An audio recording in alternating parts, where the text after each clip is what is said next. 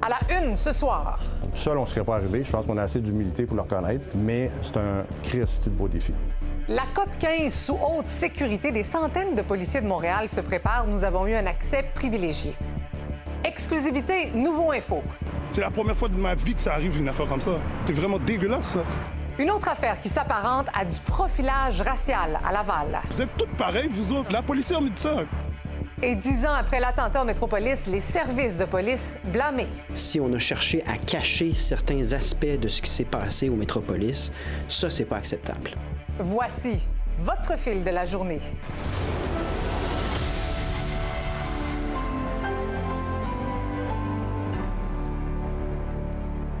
Bonsoir tout le monde, bon vendredi. On vous en parle depuis un bon moment de la COP 15, cette grande conférence sur la biodiversité qui aura lieu à Montréal du 7 au 19 décembre prochain.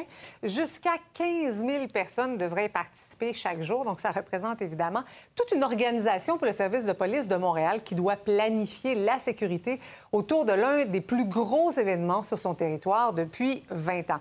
Marie-Michel, tu as eu donc un accès privilégié à la planification de l'événement avec la police de Montréal. Oui, il commence à avoir de l'action, Marie-Christine, près du Palais des Congrès. On commence à sentir une certaine effervescence, une certaine fébrilité. Les policiers qui sont déjà à pied d'œuvre. Il y a des centaines de policiers maintenant qui s'occupent de, protéger, de sécuriser le périmètre près du Palais des Congrès, même si l'événement arrive la semaine prochaine. Il faut comprendre que depuis la conférence de Kyoto en 2005, c'est un événement majeur. On n'avait pas eu un tel événement du côté des forces de l'ordre à organiser depuis 2005, donc depuis 20 ans. Et je vais vous dire quelque chose. Je ne m'attendais pas à un tel défi. J'avais un peu sous-estimé. On parlait que c'était un défi de taille, une organisation extrêmement complexe pour les policiers. Mais là, j'ai accompagné les policiers. Ça fait quelques semaines que je les accompagne sur le terrain, dans leurs réunions. On m'explique à quel point ça représente des enjeux, des défis, à quel point c'est complexe. Et on va vous présenter une série de reportages. Ça commence ce soir avec, entre autres, la visite d'un poste de quartier temporaire monté de toutes pièces exclusivement pour la COP 15. Avec Claude, partenaire de la Sûreté du Québec, on va vraiment s'asseoir là, puis voir comment on pourrait le faire. Ça, c'est un premier point. C'est une course contre la montre. La police de Montréal doit planifier la sécurité de l'un des plus gros événements sur son territoire des 20 dernières années. Ils ont 55 jours pour le faire. Les autorités de la dernière COP à Glasgow ont eu un an et demi. S'il y en a un qui ne compte plus ses heures de travail, c'est l'inspecteur Steve Da Silva. On l'a vu comme un défi. Je ne cacherai pas quand tu étais à la PO, à la planification opérationnelle, tu carbures à l'adrénaline. C'est lui qui a le mandat de coordonner toutes les équipes spécialisées du Québec. C'est un gros travail d'équipe. C'est la raison pourquoi on est allé chercher nos collègues de la Sûreté du Québec, Laval, Longueuil, le SPVQ, donc Police de Québec, et Gatineau. Tout seul, on ne serait pas arrivé. Je pense qu'on a assez d'humilité pour le reconnaître, mais c'est un Christi de beau défi. Tous les types de menaces qui pourraient arriver durant la COP 15 sont analysés par le groupe intégré de la sécurité, comme un attentat terroriste ou une attaque de nature biologique ou nucléaire.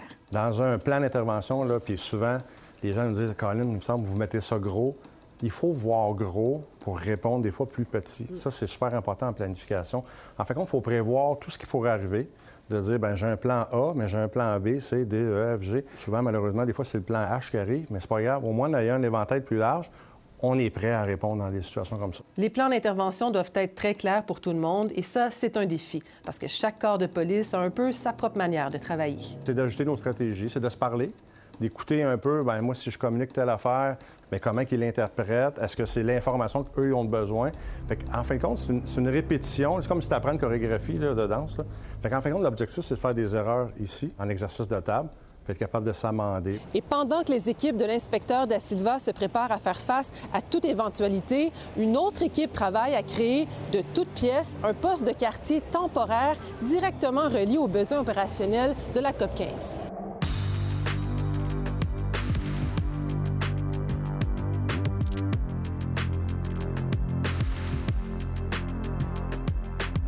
L'endroit doit demeurer secret pour des enjeux de sécurité. L'espace sera complètement transformé en poste de police en quelques semaines seulement.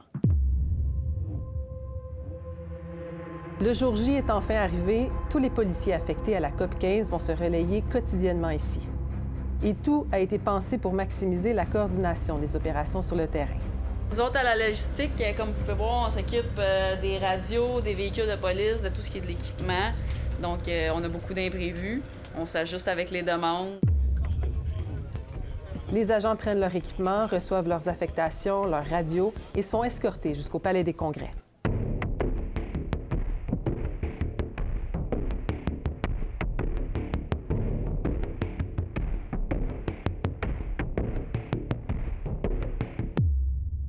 Entre 500 et 1000 policiers vont se relayer 24 heures sur 24 pour assurer la sécurité du périmètre entourant le Palais des Congrès. Le périmètre de sécurité qui entoure le Palais des Congrès est protégé par une imposante clôture de sécurité qui est fixée au sol par des blocs de béton et qui possède de très très fins grillages pour justement empêcher les gens de l'escalader. Et derrière la clôture, il y a une zone tampon qu'on appelle zone grise. Et dès qu'on franchit les portes du Palais des Congrès, on entre dans la zone qu'on appelle la zone bleue. Le Palais des Congrès devient en quelque sorte un bâtiment souverain, un bâtiment diplomatique géré par l'ONU.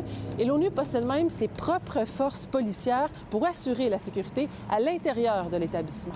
Aucun policier canadien n'est autorisé à entrer à l'intérieur du Palais des Congrès. Ça deviendrait un incident diplomatique. La seule exception serait s'il y a une menace active. Par exemple, s'il y avait un tireur à l'intérieur du Palais des Congrès. À ce moment-là, les policiers seraient autorisés à intervenir. Et d'ailleurs, vous ne les voyez peut-être pas parce qu'ils sont bien cachés, mais les équipes spécialisées en intervention tactique sont à proximité, prêtes à intervenir en cas de force majeure.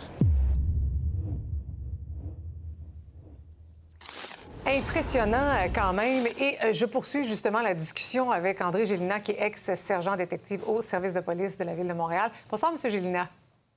Bonsoir, Mme Bergeron. Euh, tout d'abord, combien de temps ça peut prendre aux forces de l'ordre pour se préparer adéquatement à ce genre d'événement-là? Évidemment, c'est une préparation qui va durer sur des semaines, voire des mois.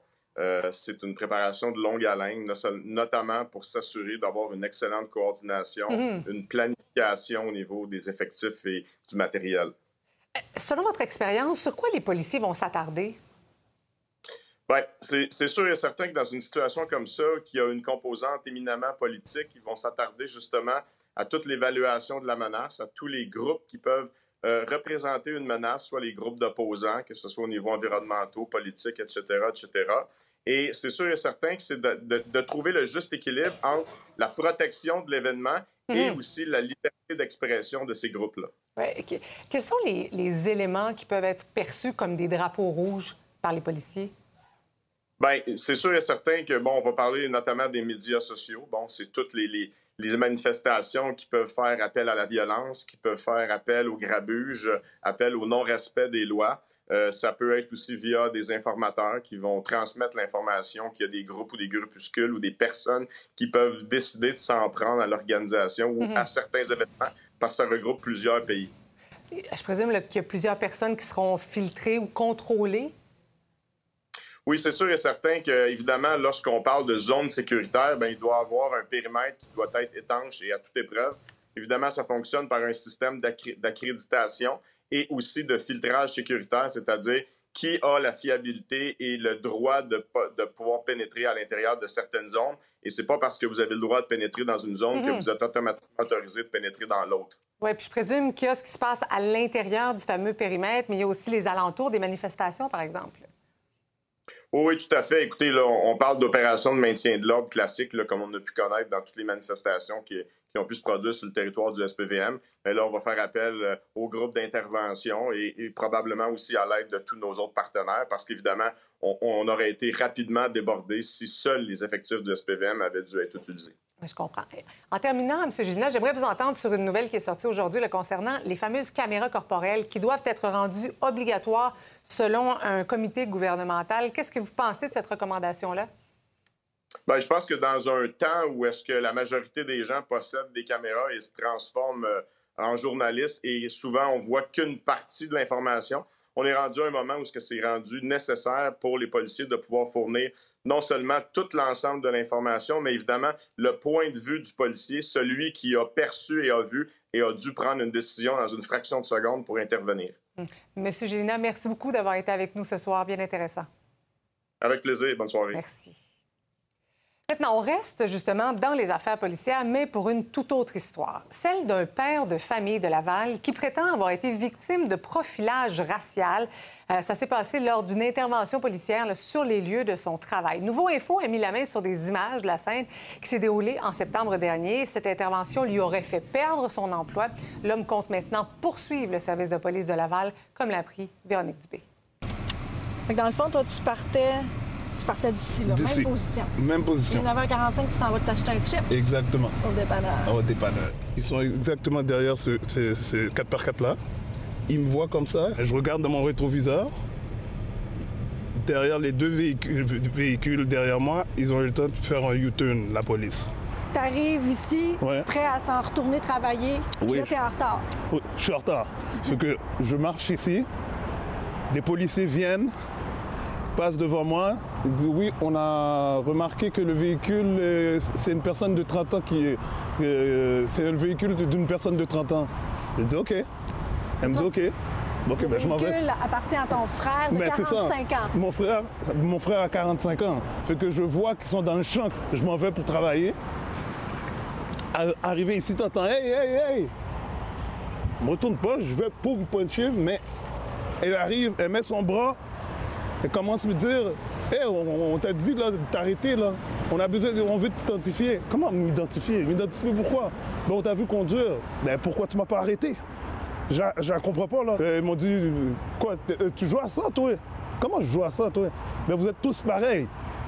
Mais c'est quoi ça Vous êtes tous pareils? De quoi tu parles? Hé, regarde là, arrête de jouer à ça, on veut juste t'identifier. Moi, je m'en vais en avant. Par, l'autre porte parce que je suis en retard. Que, en allant en avant, il dit Hey, hey, il continue. Non, moi, j'essaie de rentrer, mais bah, donne un coup, hey, puis ma grippe. Je dis Lâche-moi, tabarnak. Il dit Tu sais pas, t'es où ici? Je dis Oui, on est à Chaumédé. Hey, moi, je viens de Saint-François. Mais tu dois comprendre ça, justement. Comprendre quoi? Mais là, il dit. Elle fait référence à quoi, aux gangs de rue? Je ne sais pas, je peux pas savoir qu'est-ce qu'il dit parce que je comprends pas qu'est-ce qu'il me dit. Plus tard, elle revient avec deux tickets un ticket qui dit que je les ai empêchés de faire leur travail et l'autre, c'est parce que j'ai pas mis mon clignotant. As-tu des antécédents judiciaires? Oui, j'en ai un alcool au volant. Quand je retourne travailler, il y a un collègue de mon, dans la job qui m'a dit Tu sais, excuse-moi alors, Ronnie, mais qu'est-ce que tu as fait là? Ils parlent dans le bureau là. Ils ont vraiment pas aimé ça. Je dis Oui, mais qu'est-ce que tu veux que je fasse? J'ai rien fait. Après ça, même pas 14 jours plus tard, 13 jours plus tard, on me donne un papier, on me met, on me met dehors mis à pied. Ils disent qu'il manque de la job.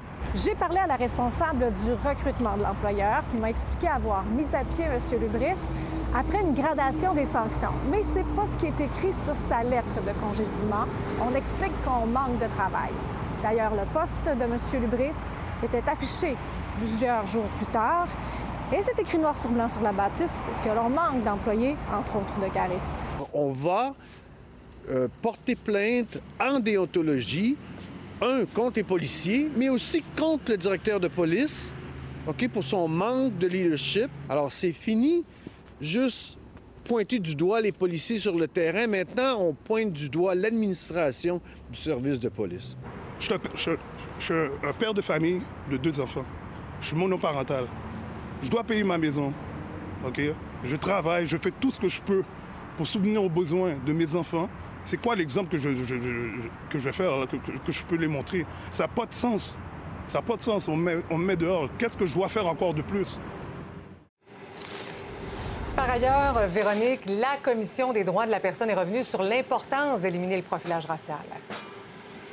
Oui, exactement, parce que vous le savez, euh, la Cour supérieure a rendu illégale cette façon de faire par rapport à l'article 636 du Code de la sécurité routière qui permet, comme ça, aux policiers d'interpeller sur la route à peu près n'importe qui sans motif. Euh, Québec veut aller en appel. Et là, aujourd'hui, la Commission des droits euh, de la personne faisait son bilan annuel. Elle a commenté justement ce qui s'est passé. Le jugement euh, de la Cour supérieure, euh, sous la plume du juge Hiergeau, va vraiment dans le sens de plusieurs recommandations euh, phares, par ailleurs, formulées par la Commission par le passé. Donc, et on pense que effectivement, c'était un levier complémentaire là, pour lutter contre le phénomène du profilage racial. La commission Marie-Christine a aussi donc dit qu'il y avait eu 598 plaintes pour la plupart, toutes des plaintes en rapport avec la discrimination raciale, que ce soit pour euh, l'obtention d'un emploi ou encore Mm. d'un logement.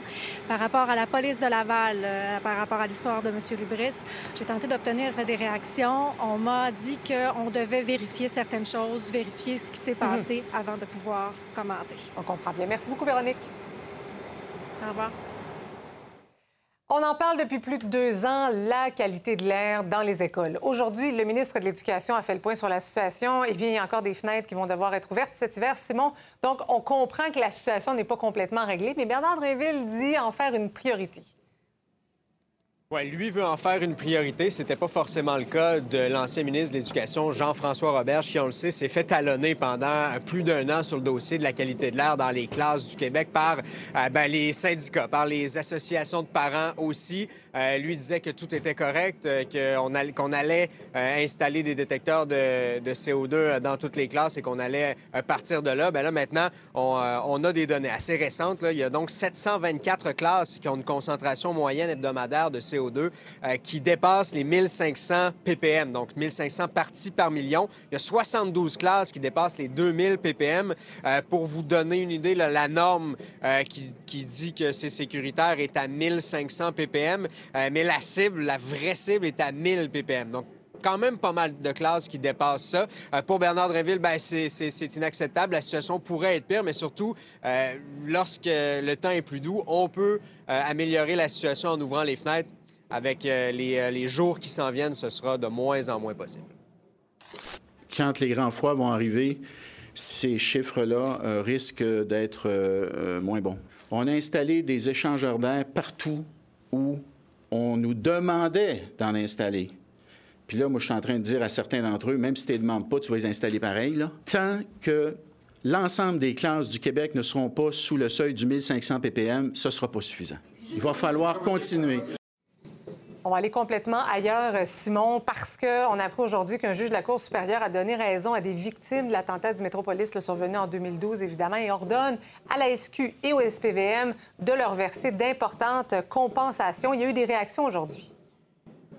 Oui, quatre victimes qui euh, vont se séparer, un peu plus de 290 000 en dommages et intérêts. Euh, je vous rappelle, juge Bélanger qui écrit que la Sûreté du Québec et le SPVM étaient fautifs pour ne pas avoir sécurisé l'arrière de l'immeuble, le Métropolis, là où on sait se tenait le rassemblement euh, du Parti québécois, là où a été élue Pauline Marois à l'époque. Il y avait une incompréhension de leur rôle et fonction pour assurer la sécurité de l'ensemble de l'immeuble. Et le juge parle même d'un échec collectif de la part des policiers à proposer un plan de sécurité solide. Donc, évidemment, beaucoup de réactions là-dessus aujourd'hui à l'Assemblée nationale, notamment par euh, les députés péquistes qui aussi ont été euh, parti- particulièrement touchés par euh, cette tragédie.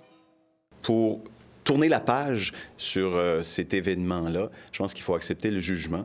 Et moi, je, pense qu'il faut aussi accepter euh, de la part des corps policiers euh, d'avaler la pilule. On sait que pendant le procès, ils ont voulu camoufler pendant un certain temps les rapports, les rapports qui étaient assez sommaires, qui n'avaient pas les enquêtes qui étaient douteuses.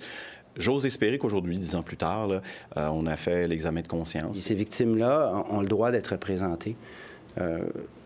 On va se le dire franchement, la police a merdé ce soir-là. Merci beaucoup, Simon. Bonne soirée. Et pour parler de ce jugement, je joins l'avocate des demandeurs, maître Virginie Dufresne-Lemire. Bonsoir. Bonsoir. Donc, tout d'abord, comment ont réagi vos, vos clients à ce, à ce jugement? Euh, je pense qu'ils vont avoir besoin de quelques jours pour le, le- le digérer, mais c'est évident que c'est- pour eux, c'est une grande victoire. Ouais, pa- Parlez-nous un petit peu du, du processus. Ça fait quand même un certain temps là, que la poursuite a été déposée.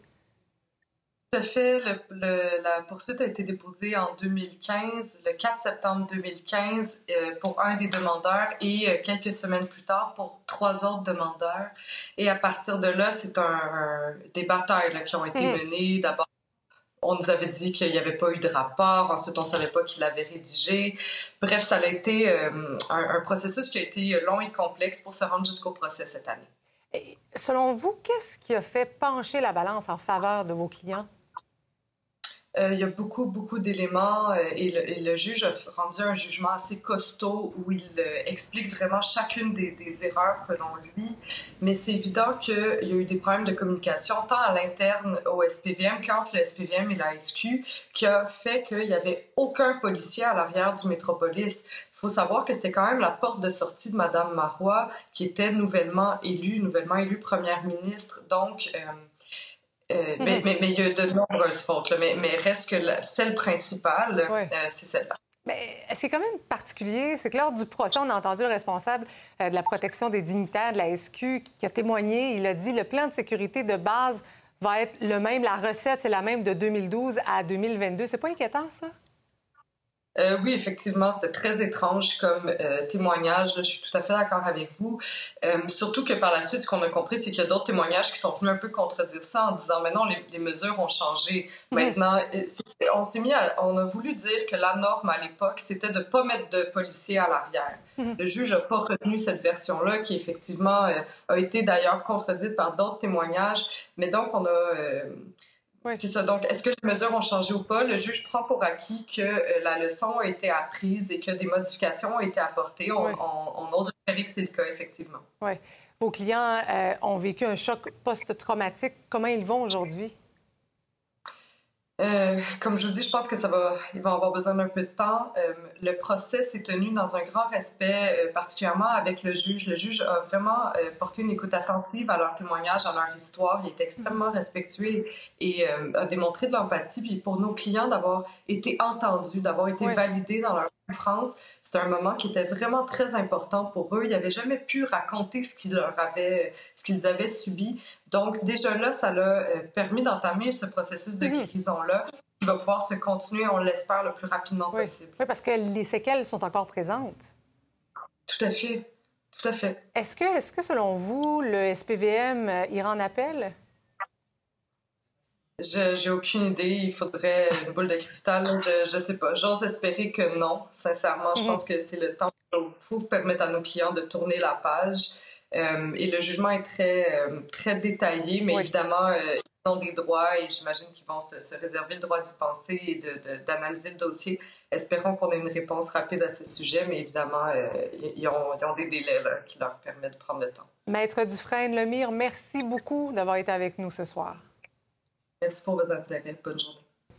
Et tout de suite après la pause, le commentaire d'Yves Boisvert sur ce jugement de la Cour supérieure. À tout de suite.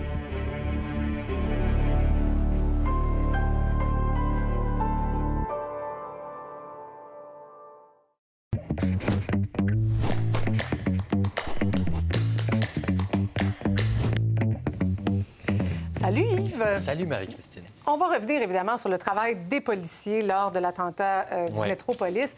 Euh, ça a quand même pris une poursuite civile pour qu'on connaisse finalement l'ampleur des failles dans la sécurité cette soirée-là. Bien sûr, parce que s'il y a deux choses que la police n'aime pas, c'est parler de, de protocole de sécurité Mhm. et surtout admettre qu'il y a eu des erreurs. Ouais. Alors, une des choses très gênantes qui s'est produite pendant ce procès-là, euh, Marie-Christine, c'est que on a, il y avait un rapport qui avait Mhm. été fait sur les événements, un post-mortem. Un petit rapport. Ouais, ça, ça tenait sur sept pages. Et puis, c'était d'une insignifiance incroyable. Et on avait commencé par dire, il n'y en a pas de rapport. Après ça, on ne vous le donne pas, et ainsi de suite. Et, euh, et donc, il n'y a pas eu une grosse introspection qui a été faite, au point où l'auteur, enfin, le, le- le- le témoin de la SQ a dit, Ben, de- non, mais de toute manière, on garde le même protocole maintenant. Ce qui n'est pas vrai. Heureusement, les protocoles ont évolué et euh, j'ose espérer oui, ça voulait dire quelque part qu'ils ne voulaient pas admettre que, ben non, que ça évidemment, il y avait peur que, euh, alors que c'est évident que les choses évoluent et même si, euh, même si on commet pas de faute, il faut revoir les protocoles sans arrêt. Oui. Alors, essentiellement, c'était quoi la faute là-dedans? C'est que tu as la, la Sûreté du Québec qui s'occupe de la sécurité des politiciens, dans ce cas-là, Pauline Marois. Donc, il y avait plusieurs policiers, une vingtaine, à l'intérieur du métropolis. Mais à l'extérieur, ça, ça appartient à la police de Montréal. Et il y a eu une mauvaise communication, si bien que devant la porte de sortie, qui est un endroit quand même stratégique, ben, il n'y avait pas de périmètre de sécurité. Et c'est ça qui est la faute euh, aux yeux euh, du juge qui a rendu euh, ce jugement-là cette semaine. Et là où c'est intéressant, c'est que, écoutez, on ne peut pas tout prévoir. C'est un loup solitaire, etc. Et puis, c'était ça, les, normes à l'époque. Et le juge dit, ben, écoutez, vous comparez ça à un événement partisan ordinaire, parce qu'au mois d'août, il y avait eu un rassemblement du Parti québécois et c'était les mêmes normes qui étaient, qui étaient en vigueur. Là, il dit, écoutez, c'est une autre histoire. Là. là. on a une première ministre qui a été élue. C'est un autre contexte. Il y a eu des menaces pendant la journée et donc, c'est pas vrai que vous pouvez appliquer la même recette à deux événements qui sont d'ampleur symbolique bien, bien différents. c'est clair. C'est clair. la question aussi maintenant, c'est que est-ce que là, les policiers vont aller à l'appel contester ce qu'il y a dans le jugement, puis le jugement est très, très clair. Écoute, euh, j'ose espérer que non, mhm. puis qu'on va passer à autre chose. Maintenant, euh, écoute, il y a plusieurs points de droit là-dedans. Ils vont dire oui, mais il faut éclaircir tel point. C'est un jugement de plus de 100 pages là, qui aborde plusieurs questions. Mais tu sais, sur les faits principaux, après un long procès et après des années. Ben, c'est ce que, j'allais dire, ça a quand même pris 10 ans, mais exactement. Exactement. Et la poursuite a été déposée en 2015. Mm-hmm. Alors, j'ose espérer qu'on va tourner la page et aussi que ben ça, ça euh, qu'on ne cache pas ce genre de, de, réflexion-là après des événements aussi graves. il y a eu un mort, Denis mm-hmm. Blanchette, puis Dave Courage qui a failli mourir, mm-hmm. et bien d'autres. On a été Ils ont des séquelles encore, ces gens-là. Absolument. Et, ces quatre personnes-là euh, également. Là-dessus, Yves, bonne fin de semaine. Bien, à toi aussi. On se retrouve lundi. Bye bye. Le taux de chômage au Québec a atteint un nouveau creux record en novembre pour s'établir à 3,8% une progression de 28 000 emplois concentrés particulièrement dans la région de Montréal. Pour le reste du Canada, le taux de chômage a légèrement diminué. Je tiens à souligner le légèrement puisqu'on parle d'une diminution de 0,1% pour atteindre 5,1 des chiffres dont se réjouit le premier ministre François Legault gagnant. On a une meilleure croissance économique que l'Ontario, puis on a un taux de chômage plus bas, puis le taux d'activité augmente. Euh, les salaires augmentent aussi. Euh, évidemment, ça pose des défis pour les services essentiels, mais pour les travailleurs dans le secteur privé, c'est une bonne nouvelle. Les salaires augmentent plus vite qu'ailleurs. Bonsoir, Lisa Marie. Bonsoir, Marie-Christine. Alors, il y a une intersection qui inquiète de plus en plus de citoyens à Québec. Même que devant le nombre assez impressionnant d'automobilistes qui enfreignent le code de la route, ben, il y a des citoyens du quartier Saint-Sauveur qui ont décidé d'agir. On s'est installé donc à plusieurs intersections. Question de comptabiliser le nombre d'infractions commises à l'heure. Et vous allez voir que ce comité de citoyens ne se plaint pas pour rien. On écoute un extrait du reportage de mon collègue Jean-Simon Bouy. Bui, il est allé faire son tour aujourd'hui. C'est vraiment chaque cycle de feu rouge, il y avait au moins trois à quatre infractions, euh, deux sur la jambe vite, euh, deux sur la rouge. Tu sais, c'est assez frappant. Trois infractions par cycle de feu, euh, ça me semblait beaucoup. Fait qu'on a décidé de rester ici puis d'observer ce qui se passait quand la lumière vire au rouge. Et vous allez voir que Catherine n'exagère pas. Le camion! Bang! C'est que ça. Hé! Feu piéton. Check ça. Et encore, rouge encore. Ça a été comme ça, ben sans arrêt, pendant les quelques minutes que mes collègues ont été sur place. C'est pas tellement rassurant. Ben Secteur où on trouve plusieurs familles des garderies, donc mhm. on demande une intervention de la ville. On vous présente le reportage complet sur nouveau.info et au Fil Québec. Merci, Lisa Marie. Bonne soirée.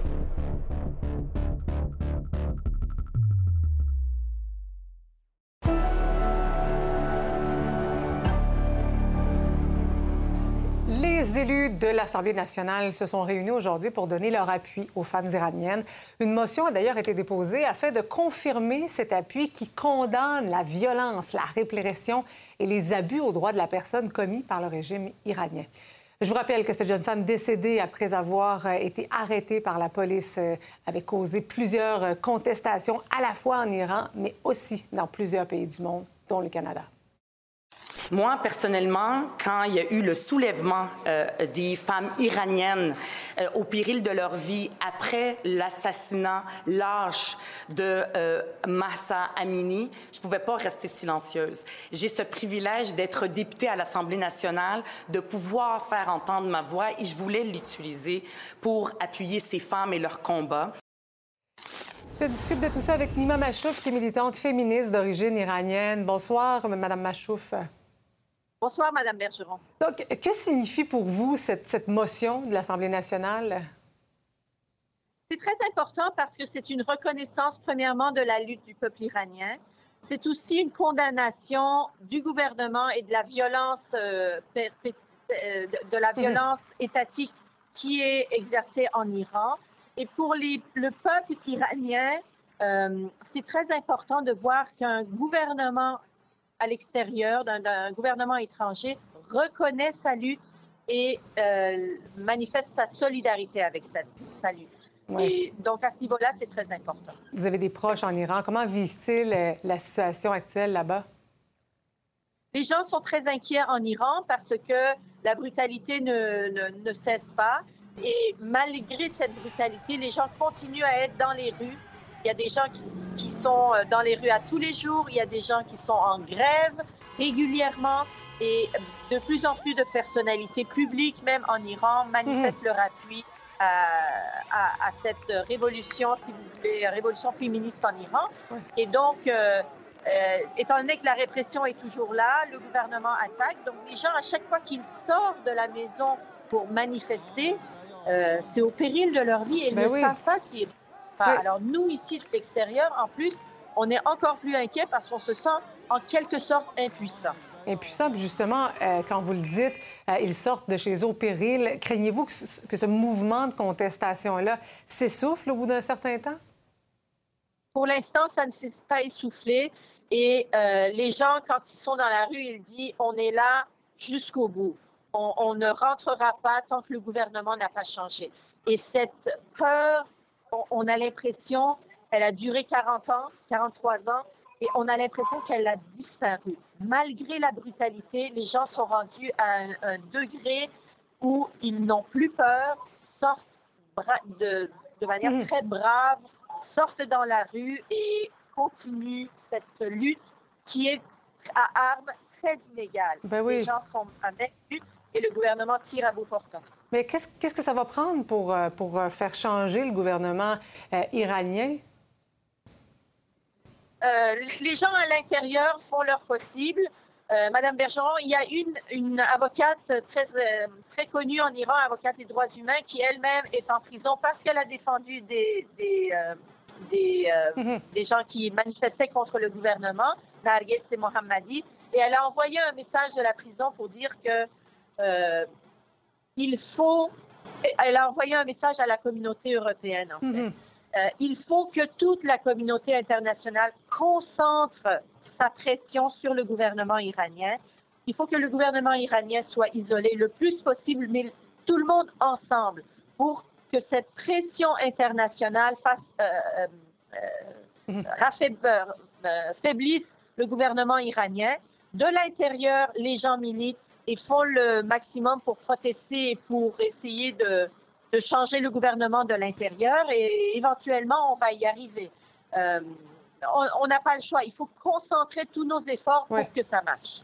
Nima Parce que sinon, le prix unitaire est trop fort. Ah Chaque fois qu'ils attaquent et tout ça, c'est trop fort. On le comprend très bien, Madame Machouf. Merci beaucoup d'avoir été avec nous ce soir. Merci à vous.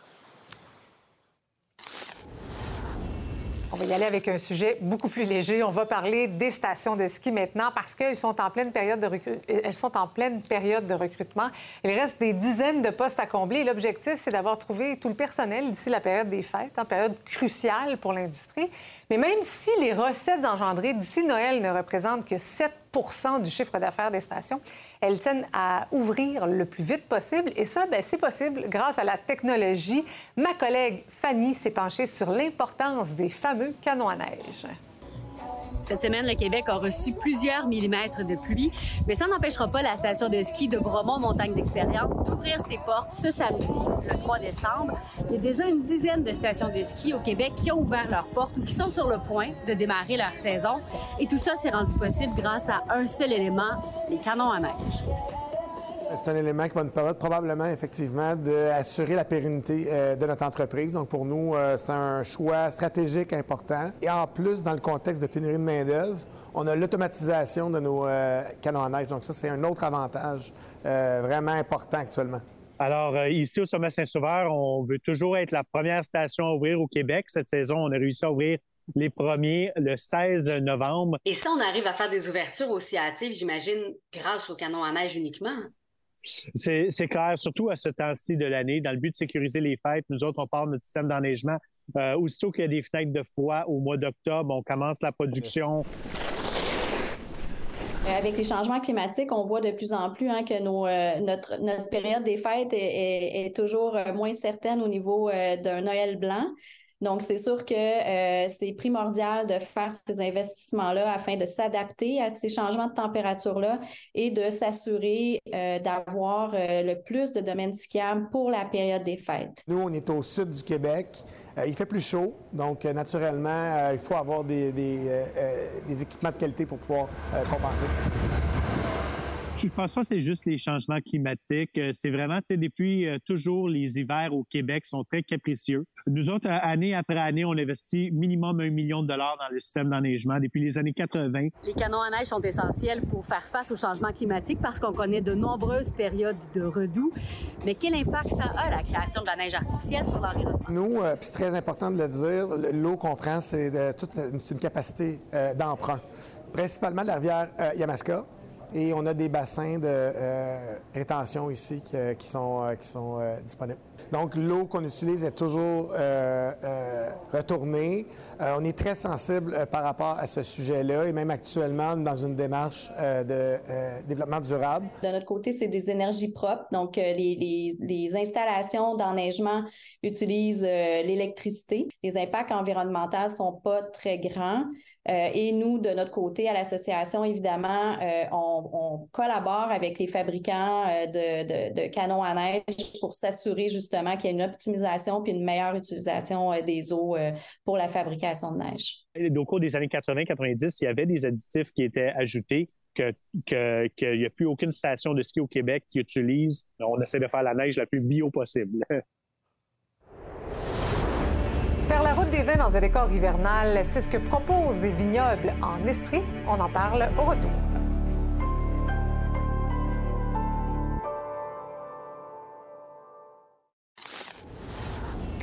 Des vignobles de l'Estrie passent en mode temps des fêtes et ouvrent leurs portes ce week-end afin de vous faire découvrir leurs produits vous permettre de faire vos emplettes pour Noël. Ma collègue Alexandra Paré est allée rencontrer euh, deux vignerons. Thank you.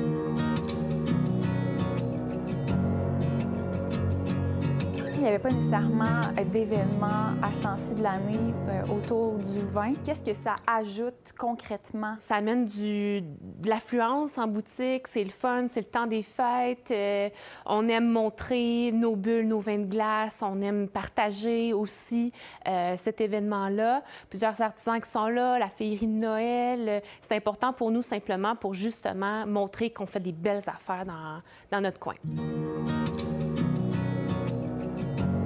C'est 11 vignobles qui reçoivent les gens sur la route des vins de Brom-Missisquoi pour vraiment vous mettre dans l'ambiance, euh, dans l'ambiance des fêtes. Euh.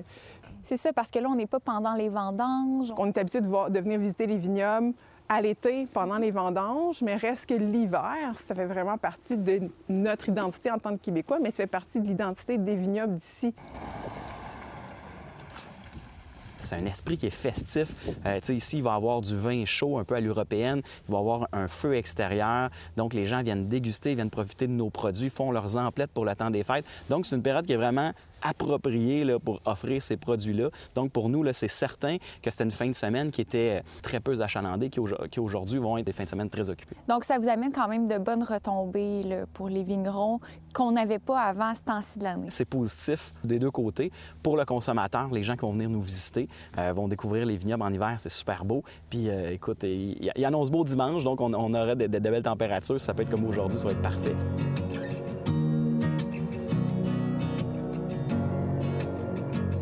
Pour les gens qui pensent qu'au Québec, on fait pas nécessairement du bon vin.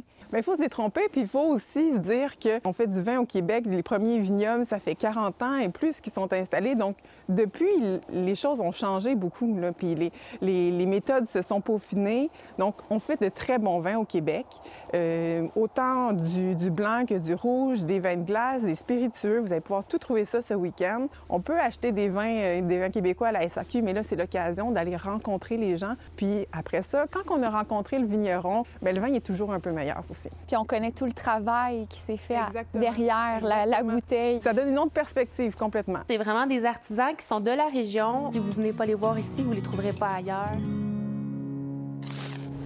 La onzième édition de la semaine Le poids sans commentaire se termine aujourd'hui. C'est une initiative qui vise à sensibiliser les gens à une image corporelle positive et à rappeler que le poids d'une personne ne devrait pas être la cible de commentaires. J'en discute avec Geneviève Peterson, autrice et chroniqueuse. Bonsoir, Geneviève. Salut.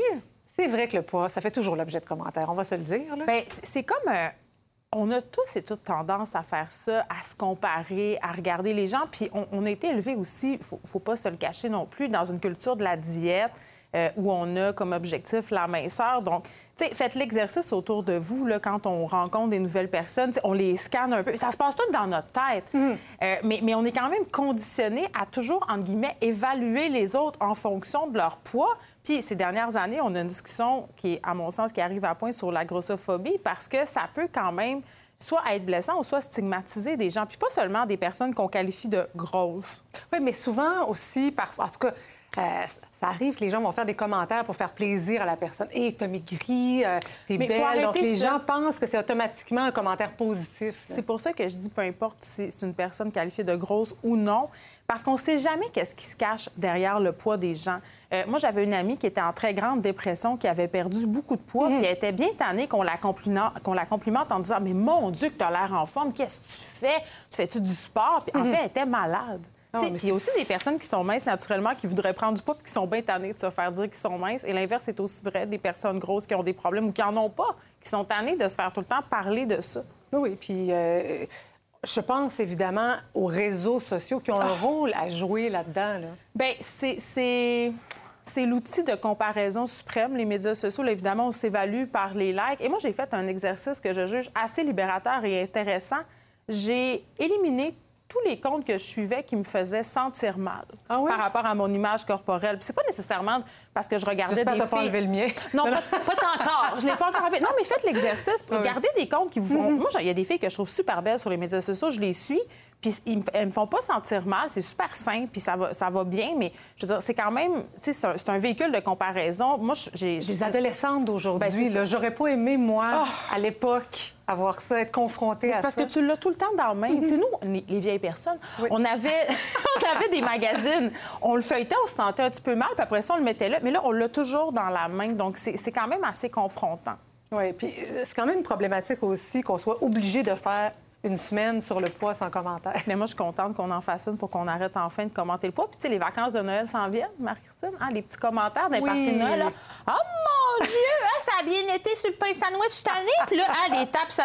On fait pas ça. Non, c'est vrai, c'est vrai, c'est vrai. On souhaite euh, de la santé. C'est tout ce qui compte. Exactement. Merci beaucoup, ma chère Geneviève. Toujours un plaisir. Bonne fin de semaine à toi. Merci. Maintenant, ceux qui voudront rendre un dernier hommage à Jean Lapointe pourront le faire le jeudi 15 décembre. Ça va se faire lors d'une chapelle ardente. Les gens pourront se rendre à l'église Saint-Viateur d'Outremont entre 17h30 et 22h, et 22 pardon, pour faire euh, leur dernier adieu à ce grand artiste.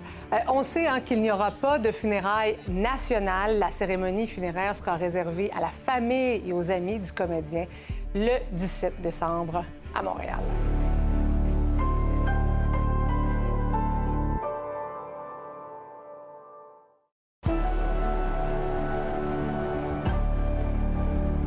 retour au fil avec Sabrina. Euh, on va d'abord aller voir euh, ce qui vous attend au fil week-end avec Étienne Fortin-Gauthier. Au fil week-end, on parle évidemment de la COP 15 sur le point de commencer à Montréal. On reçoit le biologiste Jean Lemire et sur la sécurité, l'ancien chef du SPVM, Marc Parent. Aussi au menu, on replonge dans les années Musique Plus avec Mike Gauthier et Tatiana Polvoy. Puis évidemment, on rejoint Meeker au Qatar. Merci, Étienne. Puis au fil 22, ce soir, euh, Sabrina, vous allez revenir sur ce jugement euh, à la suite de l'attentat au Métropolis en 2012. Euh, évidemment, c'est les victimes qui sont au cœur de tout ça. Oui, ça arrive donc dix ans après les, les, événements, donc l'attentat au Métropolis. Et ce soir, bien, on aura la chance d'accueillir Dave Courage. Ça, c'est un des survivants, en fait, de l'attentat au Métropolis. En fait, il avait été grièvement touché par balle, avait été dans un état critique et finalement, ben, s'en est sorti, évidemment, a eu un, post, un choc uh-huh. post-traumatique notamment. Mais là, ce soir, on va le recevoir au fil 22 heures et on va pouvoir parler avec lui de ce qu'il pense, en fait, de ce jugement-là. Et on va revenir également ce soir sur l'état de l'air hein, dans nos écoles. Ben oui. On va parler avec COVID Stop. Merci beaucoup, Sabrina. Bon bulletin. Excellente soirée à notre antenne. On se retrouve lundi, 17h. Bon week-end.